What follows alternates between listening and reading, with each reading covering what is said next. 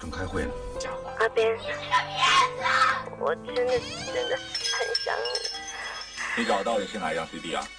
我不知道歌的名字。把往事写成故事，讲述你记忆深处的人，讲述留在你心底的故事。夜晚，让声音化作潮水，击打你的心灵，让那些往事的伤痛随风飘散，把温暖和美好留在心底。请给我讲个故事，《黑白森林》。各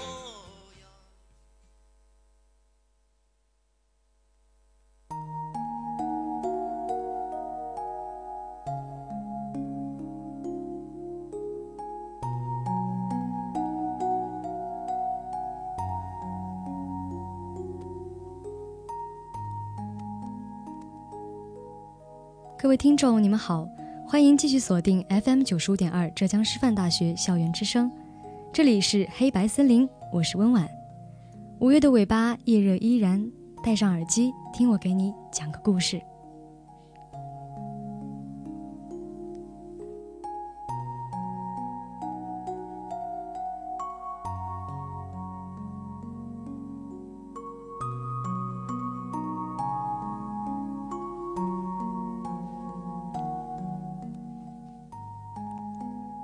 顾城的爱情是：你应该是一场梦，我应该是一阵风。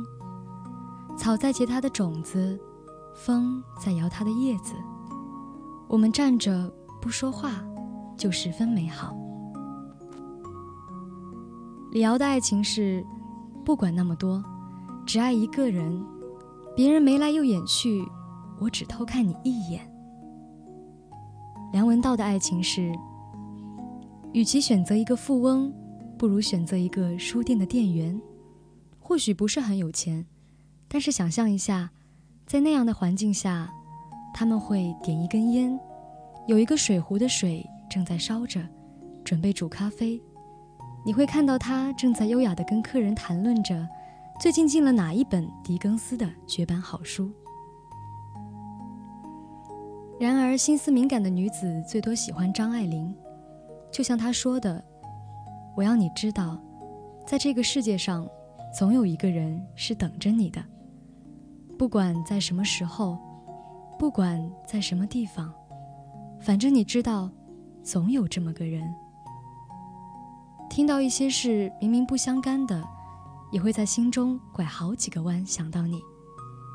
今天的黑白森林要跟大家分享的，就是这纷扰世间无数爱情中的一种。”就像那句话所说的：“雨声潺潺，像住在溪边，宁愿天天下雨，以为你是因为下雨不来，而我明白你会来，所以我等。”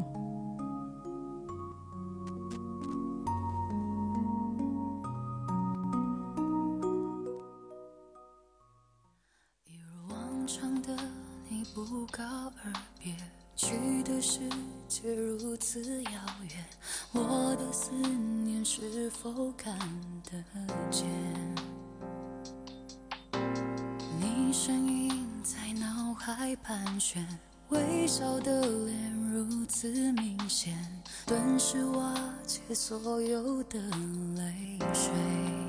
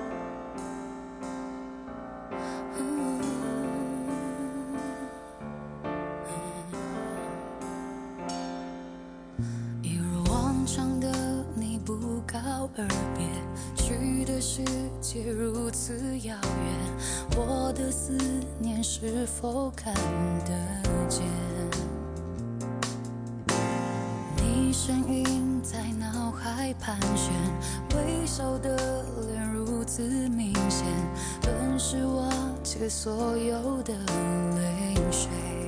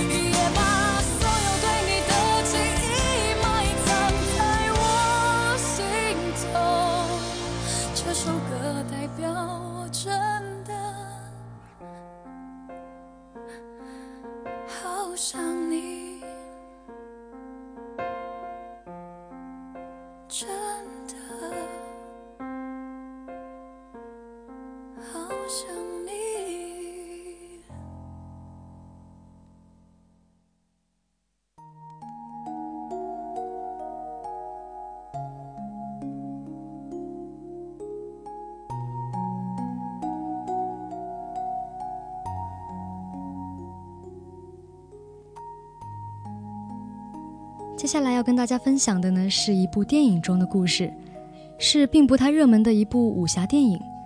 然而，今天我们并不是来评价这个电影导演拍的好不好，演员演的怎么样，只想和正在收听节目的你一起体会电影带给我们的感悟与心灵的冲击。但是，如果你从一个女人的角度来看这个电影，那这就会是一个女人自我救赎而达到幸福彼岸的故事。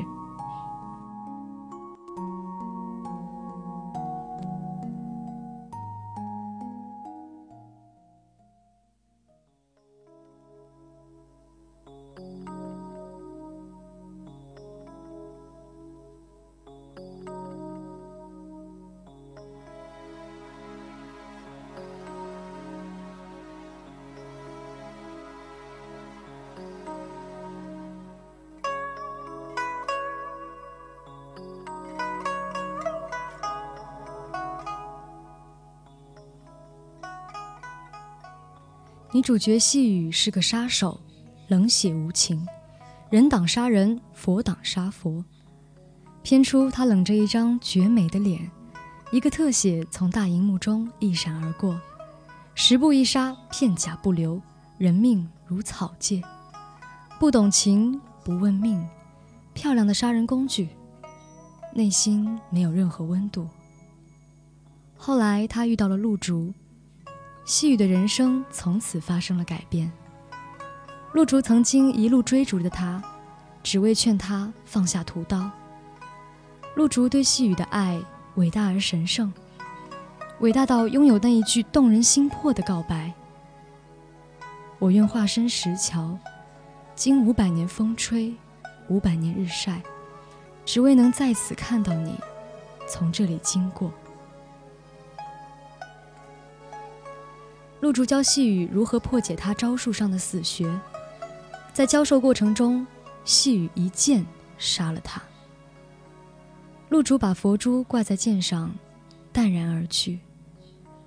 他用性命点悟了他，教他藏拙于巧，欲清于浊，不必兼济天下，收起杀戮之心，毕露锋芒，才可将人生的滋味伸展出真实的面貌。然而，细雨将剑插入陆竹心口的那一刻，尘缘已尽。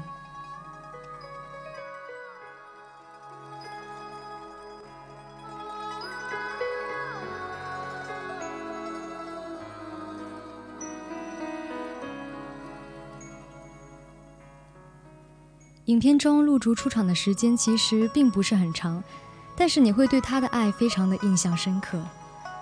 一个武僧。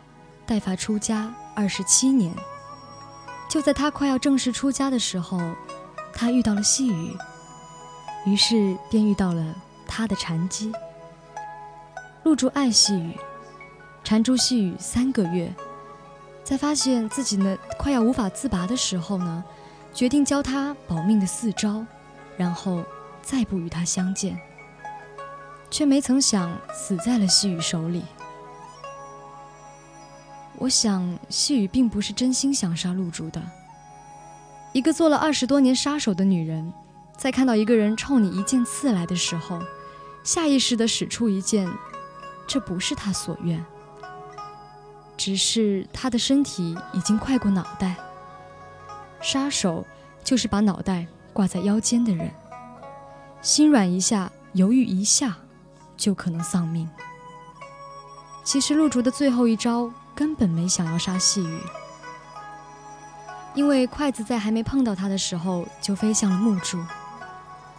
这或许是陆竹的劫，爱上一个女人，死在他手里。细雨何尝不懊悔？因为陆竹，他改变容貌，换掉性命，从此决定金盆洗手，隐居于世。因为陆竹说。希望他是细雨最后杀死的那个人，因为他曾告诉细雨：“我愿化身石桥，经历五百年日晒，五百年风吹，五百年雨打，只为你从桥上走过。”后来寺庙里的大师告诉细雨：“那他对你很好啊。”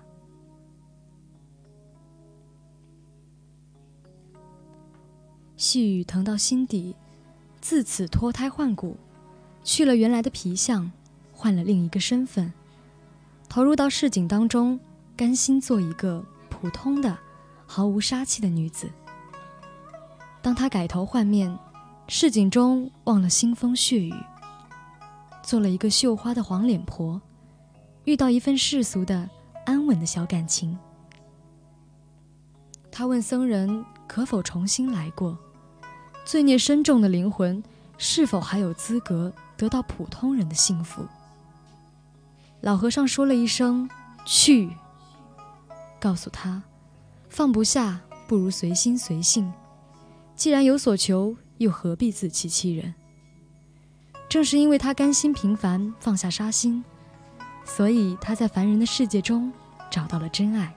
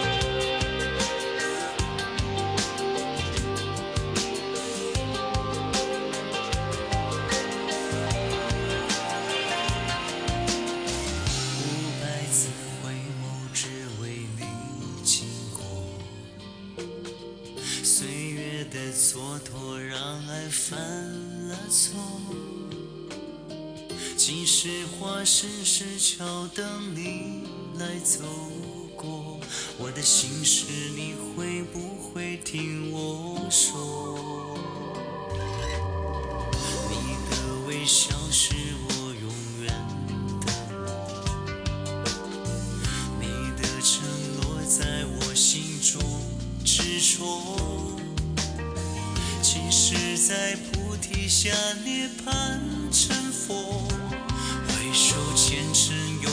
锦书难托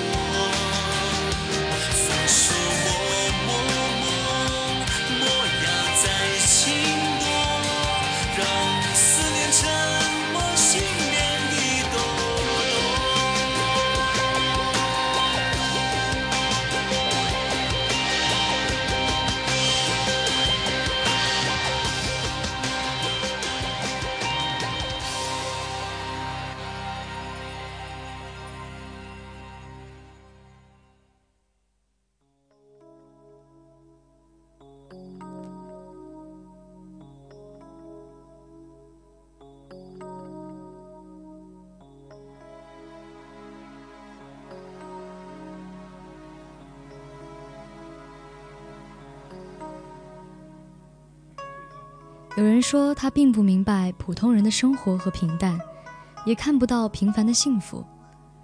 虽然死在他剑下的都是普通人，有家有室，有妻有子，但是后来江阿生出现了。这个给予细雨平凡爱情的男人，他没有武功，只是个送快递的，但是每到下雨天就会跑来帮细雨收衣服。江阿生甚至连打个死苍蝇都那么费劲，但是他特别真实，或者说江阿生实在是一个太完美的男人。这个男人害羞、老实、本分，对妻子好。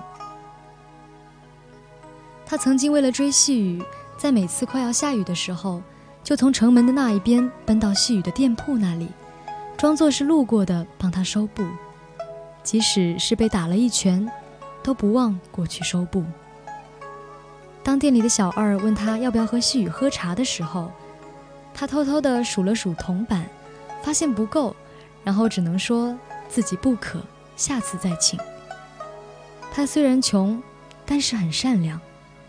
好不容易攒钱买了一个油饼吃，被一群小孩子弄到了地上，他也没有生气。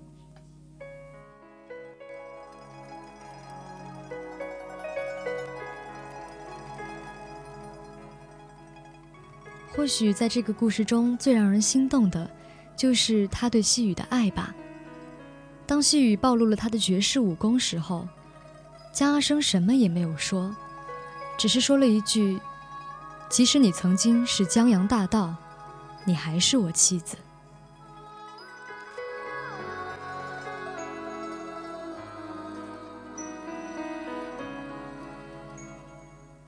江阿生就这样无条件的接受了细雨，接受了他所有的过去。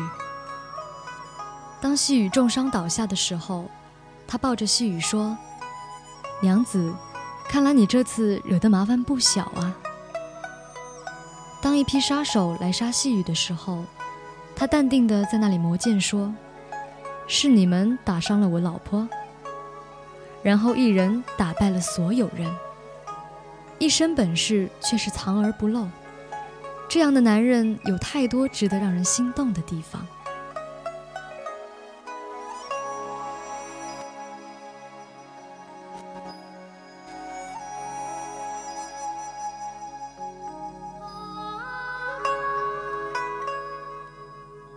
细雨能和如此男生过共度一生，隐于市井，也算是不枉此生了。然而，所有的故事都必将经历一段转折，到了最后，真相的出现，才让细雨痛不欲生。这个以为深爱他的男人，竟然是他最大的敌人。因为细雨是江阿生的杀父仇人，而这仇恨不共戴天。细雨不死，难以消阿生心头之恨。细雨问：“你有没有真心对我过？”江阿生红着眼睛，咬牙说道：“万万不可能！我对你全都是虚情假意。”但细雨却是爱江阿生的，因为他已经诚心悔过。甘心伸手伏地，接受庙里大师的鞭责。这鞭责也是细雨一次又一次的反省，是走向脱胎换骨的每一步。我想，一个敢面对过去的人，一个敢正视自己的人，一定是勇敢的，哪怕他以前凶残冷血。回归到人的本性，那份温暖的爱。他的力量是无穷的。细雨把剑插到江阿生的心口，然后给他吃了稍后能恢复心跳的神药，告诉他：“阿生，你的仇我会给你一个交代。我所有的钱化作黄金铺在我们家地下，等你醒来，带着他们离开这里，再娶个妻子。”让他给你生三个孩子，然后让江阿生眼看着细雨受刀剑割划之苦、切肤之疼。细雨最终还是帮他报了复仇，甚至差点送掉了性命。然而他拼死也要偿还欠江阿生的那一份债。那一刻，江阿生所有的恨都化解。醒来之后，化作无限的爱。我想那一刻，江阿生也终于看清了自己的内心吧。爱的深切，才是这恨的根源。所以，在最后呢，江阿生拔掉了心口的剑，挣扎着起身，抱起了满身是血的细雨，对他说：“娘子，我们回家。”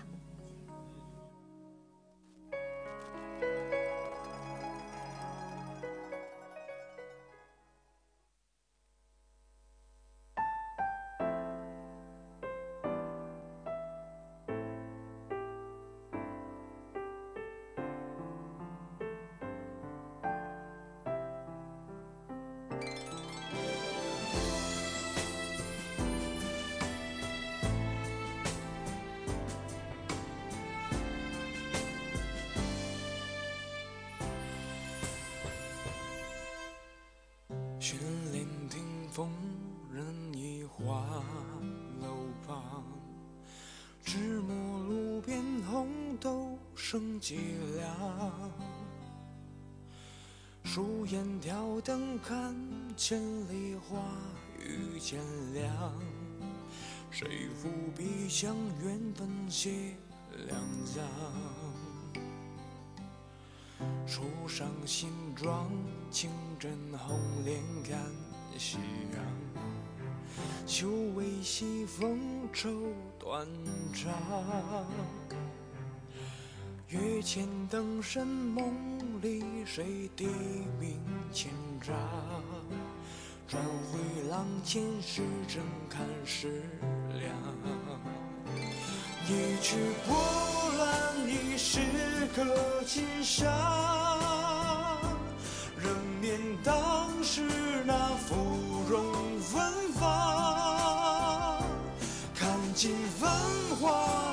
怎奈笙歌断，离人泪如花，悠悠几行。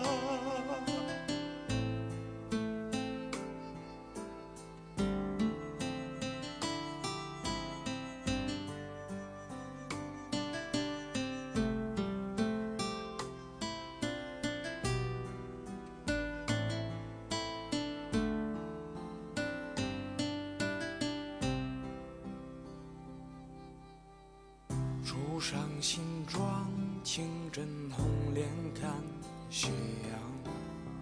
秋微西风愁断肠。月前灯深梦里，谁低鸣千丈？转回廊前时，正看时凉。一曲波澜，已是个今宵。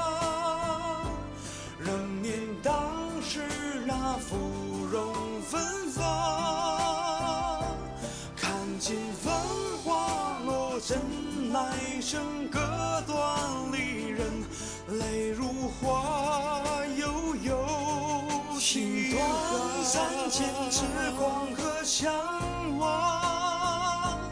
柔水韶华，谁与我共赏？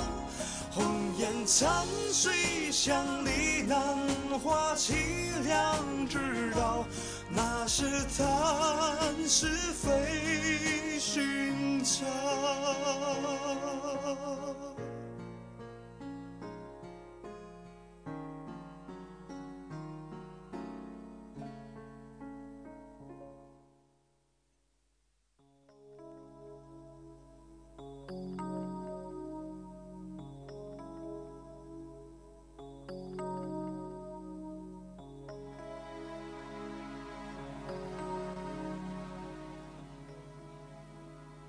影评上有人说，看到这一段时忍不住失声痛哭，因为他不明白是否平凡人的爱情就是如此痛彻心扉，如此刀剑血光般的残忍。一定要两个相爱的人经历了仇恨、伤神、伤痕累累之后才能重生？是不是一定要痛定思痛的反思，真正的脱胎换骨之后，才会有那一句心甘情愿的？我们回家。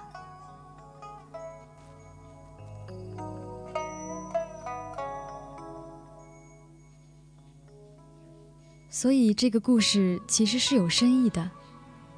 每个人看电影时的体悟是不一样的，甚至同一个人在不同的时刻看电影，都会有不一样的感悟。而这感悟，可能就是人的内心潜在心理需求的投射。我记得我第一次看的时候，觉得陆竹很爱细雨，也很感动，觉得如果没有细雨，那觉得没有陆竹，哪有后来的细雨？但现在反观，我却不这么想了。陆竹的爱看似伟大，也并不否认为爱牺牲，曾经是我们年少时心心向往的神话，为爱人付出，甚至赔上自己的命都可以。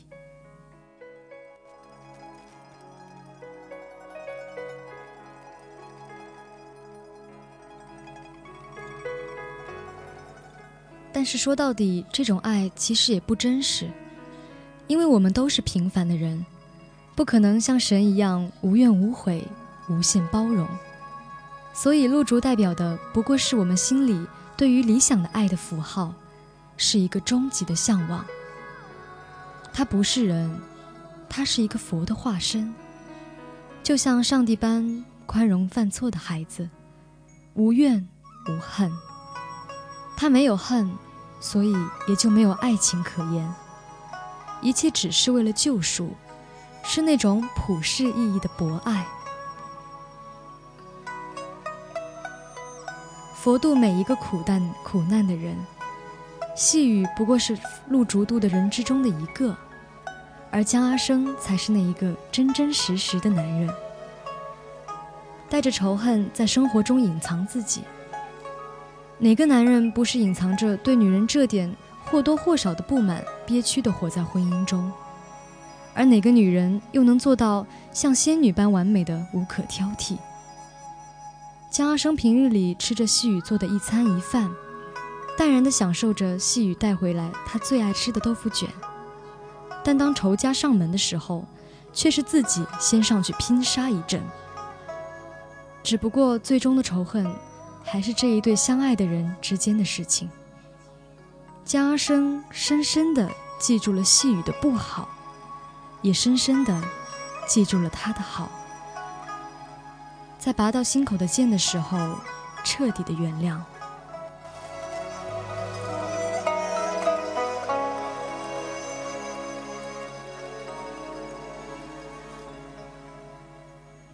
而细雨其实也不过只是一个普通的人。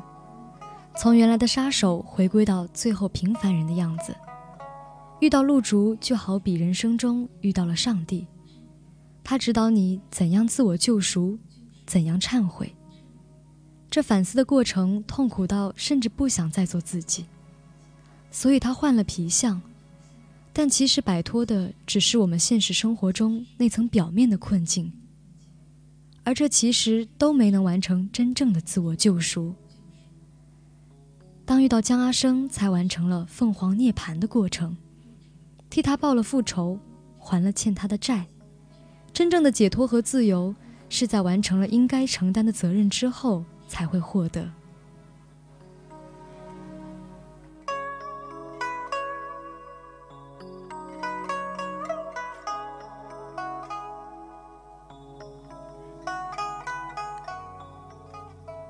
女杀手是细雨的前半生，内心简单的像不谙世事的孩子。过去惨痛不想忆，未来渺茫不可知。做个杀人傀儡又如何？血浆飞溅在雪白的脸上，宰掉一个没用的男人，比杀一条猪还要简单。只求心里快活，那比什么都重要。而露竹成就了细雨的后半生，让他看清了命运的轨迹，内心苦涩难当，俯身为桥，只为丈夫能放下前生的痛和恨。涉水渡桥，豁然开朗，能再看一程天地辽阔，云卷云舒。自己在这世间已不再重要，这江湖，这尘世。这愁，这情，执起，放下，起承转合，来龙去脉，最终都沉淀于虚空，淹没在一阵轻柔若无的细雨中。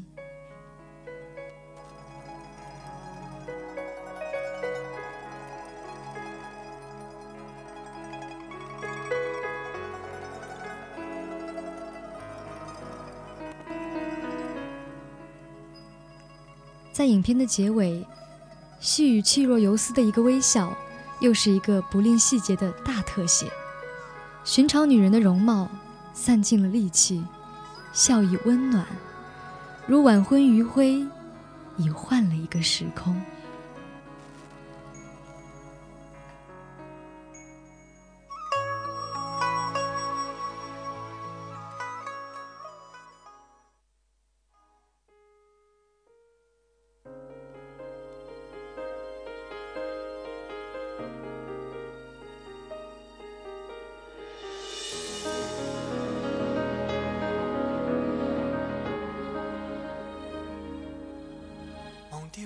说什么，我遇过也嫌多，到如今对对错错，我真心悔过。有你伴我，就算没有花都可结果。忘掉了所有情歌，叫什么太繁琐，太人多，那个对唱再不需要我。人来人往，就似风和傻，留低的我高歌。原谅我么？结束不知不觉，理想束之高歌，就当做无束缚。原谅我么？仍像故事未完广播，为何情节没法可柔和，还必须更啰嗦？颠簸。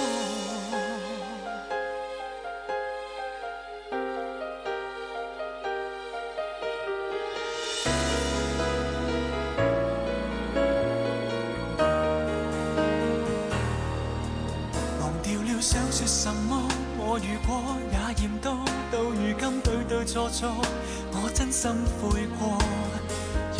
伴我，就算没有花都可结果。忘掉了所有情歌，叫什么太繁琐，太人多，那个对象再不需要我。人来人往，就似风和傻，留低的我高歌。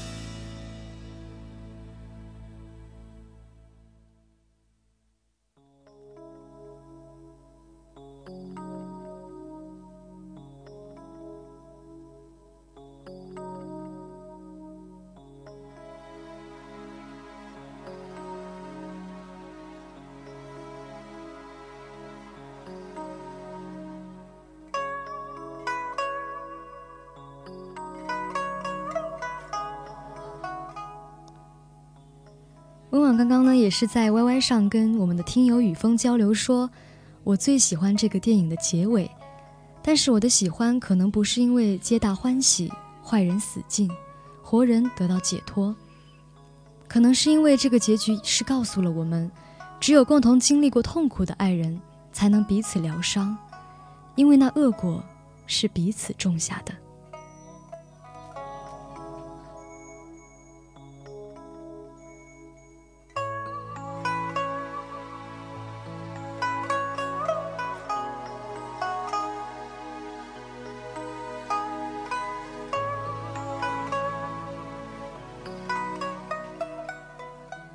其实非常羡慕细雨的这一生，因为她这一辈子遇到了两个挚爱的男人，一个是陆竹，他舍生为她引路；而另一个就是江阿生了，他舍恨和他相守。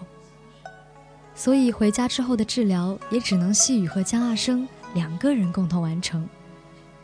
虽然都身受重伤，但也要彼此支持，不离不弃。或者电影没有演到的这一部分后话，才算是最美的结局。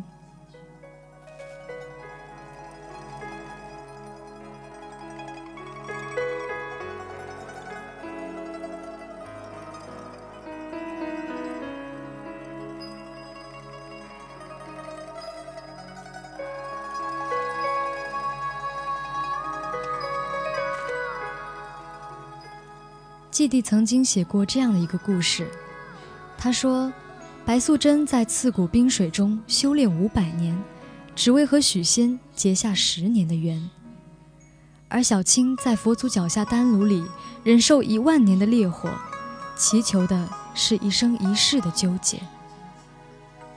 小青原本是佛祖油灯中的一根灯芯，为了和白素贞在一起，她甘心化作女身。陪伴了他一生。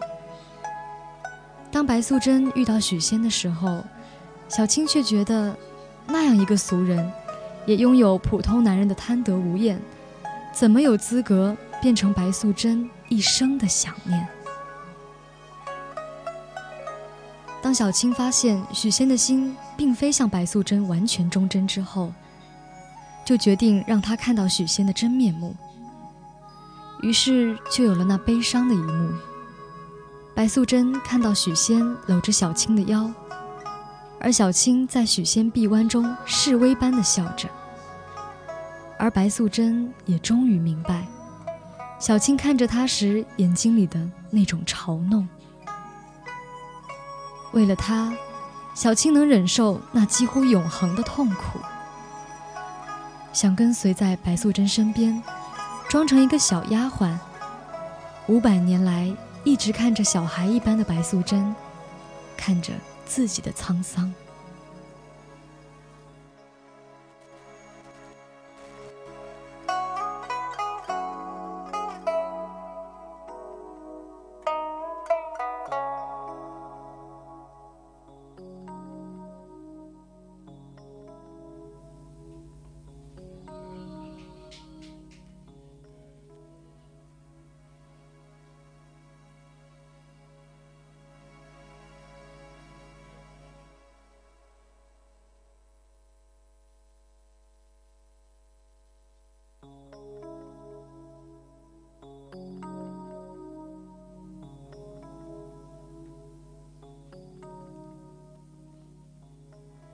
色原来是一种经历了几乎永恒的苦难，沉淀过后最冷漠的色彩。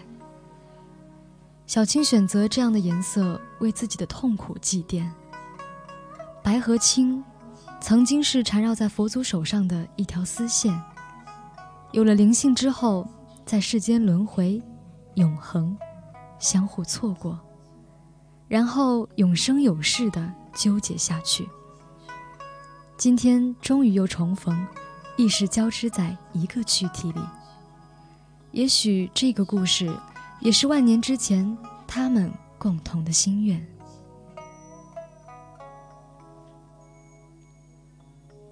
如果说佛教对现在的人们影响最深的，也许就是这些爱情故事了。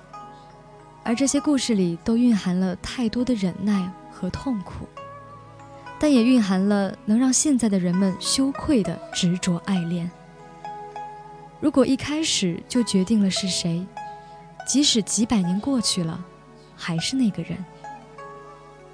说这样的情感不适合现在的时代也好，说这太狗血、太假也好，但我们都要承认，在我们的心里都希望有这样一个人，默默等着你，为你付出。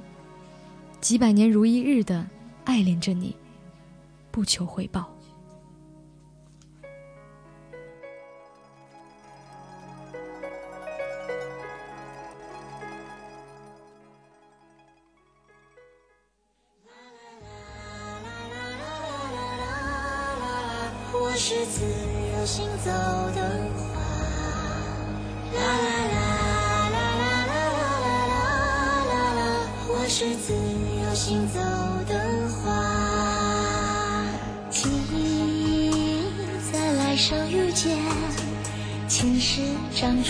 的芽。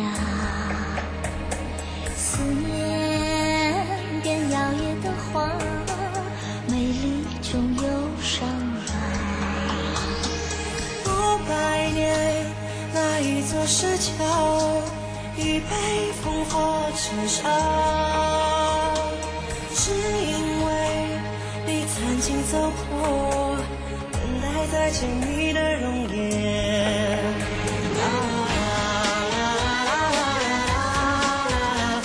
是自由行走的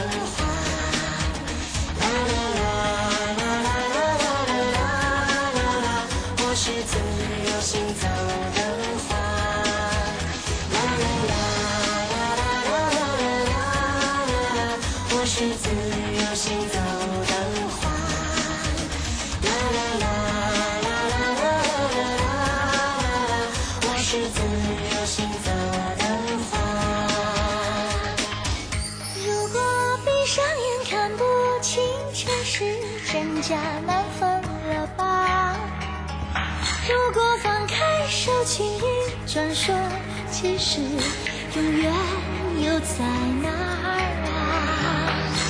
人世间，爱与被爱，无论有多少年华，你在哪，永远并不远，前世来生的牵挂。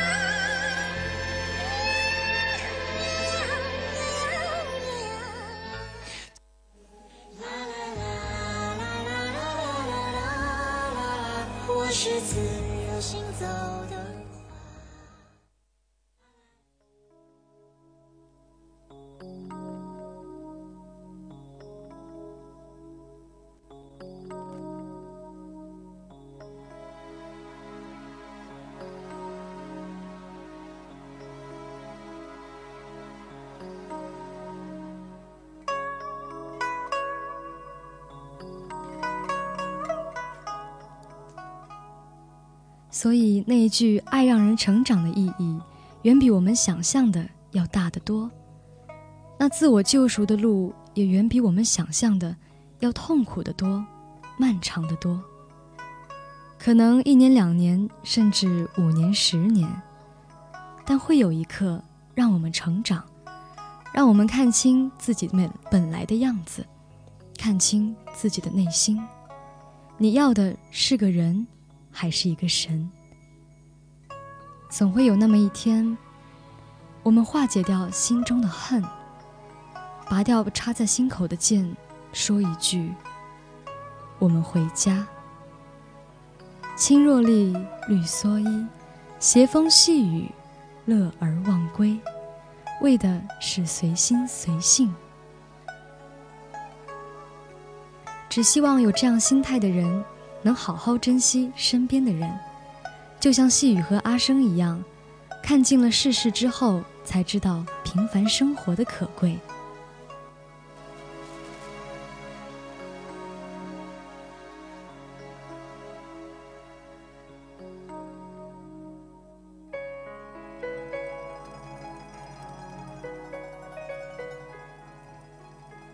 这个故事呢，也告诉了我们，不是轰轰烈烈的才叫爱情，平平淡淡的才是福分。这世间的爱情也就是如此。你知道那一个人他一定会来，所以你甘愿为他等待。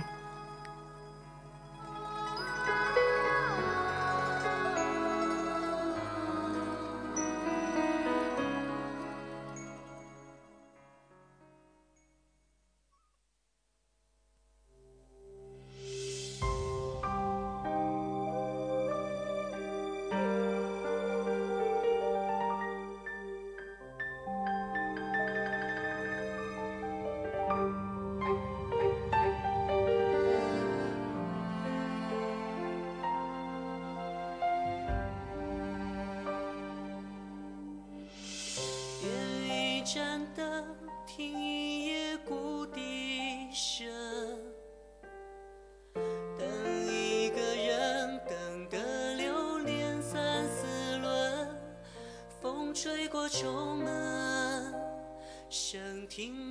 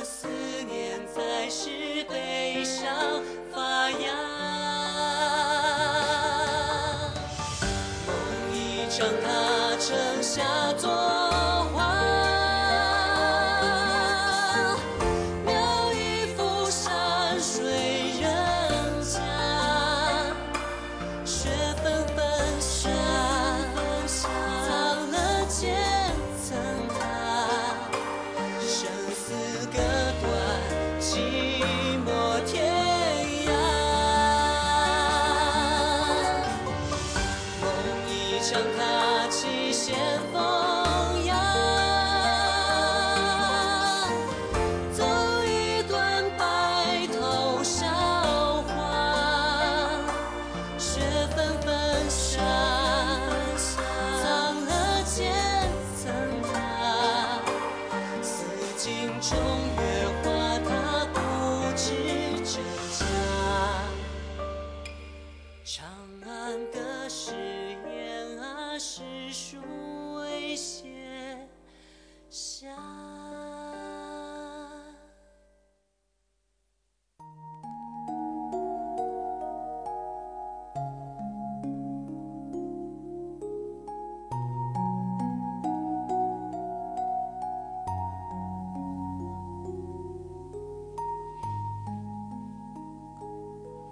曾经告诉过我，“You are worth waiting。”可能有时候我们会因为一个人而感到寂寞，但是请你不要心急，因为那个人他一定会来，所以你一定要等。那么北京时间的二十一点二十六分，今天的黑白森林呢也要和大家说再见了。希望陪伴着我们的节目走到最后的你，也能在茫茫人海中跨越时间和空间，等到你真正的幸福。我是温婉，我们下期。再见。